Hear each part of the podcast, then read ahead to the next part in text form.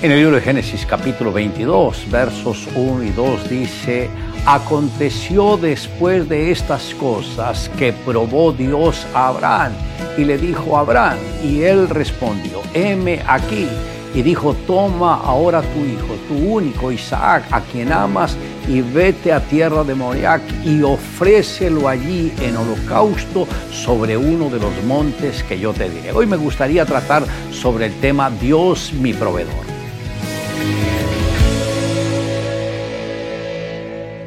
Abraham tuvo que tomar una de las decisiones más difíciles de su vida, ofrendar en sacrificio a su único hijo. Dios prueba la mente y el corazón del hombre. La mejor manera para que Él conozca el grado de compromiso de una persona es a través de la ofrenda, pues la manera como lo hace demuestra su dedicación a Él. Abraham había esperado por muchos años la venida de su hijo y cuando por fin vio cumplirse su deseo, lo más probable es que haya volcado todo su corazón en ese muchacho.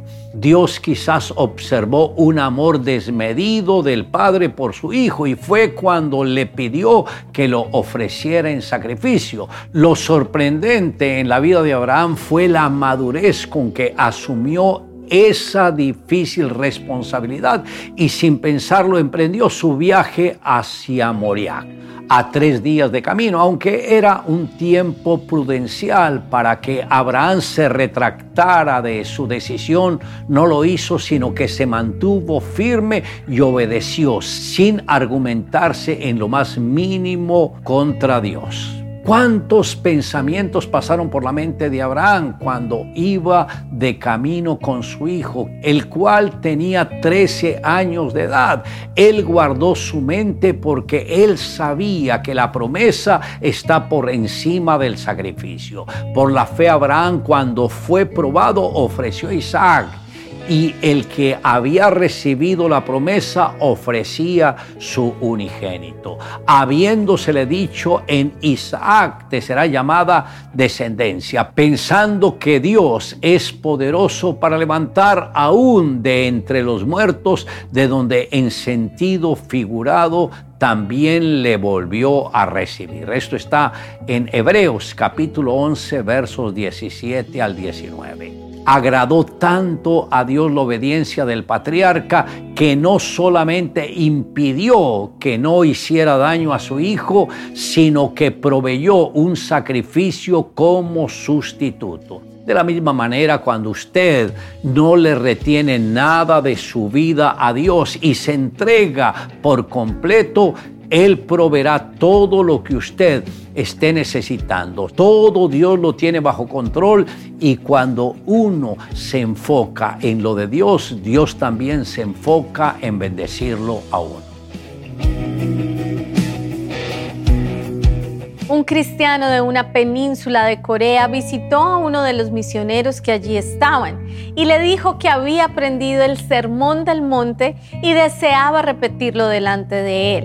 Enseguida aquel cristiano repitió palabra por palabra sin que le faltara una sola, los tres capítulos que componen el mencionado sermón. Cuando terminó el misionero dijo a este cristiano que era necesario poner por obra las enseñanzas del sermón, a lo que aquel creyente replicó, así lo aprendí, procuraba yo memorizarlo todo de una vez y las palabras se me iban. Entonces aprendí de memoria un versículo, salí en busca de alguno de mis vecinos y en él practiqué la enseñanza de ese versículo y se me quedaron bien las palabras. Entonces procuré aprender de esa manera todo el sermón y así lo aprendí. Le invito a que me acompañe en la siguiente oración. Amado Dios, gracias, porque así como fuiste misericordioso con Abraham, con Isaac, con Jacob, también, Señor, sabemos que has sido muy misericordioso con cada uno de nosotros.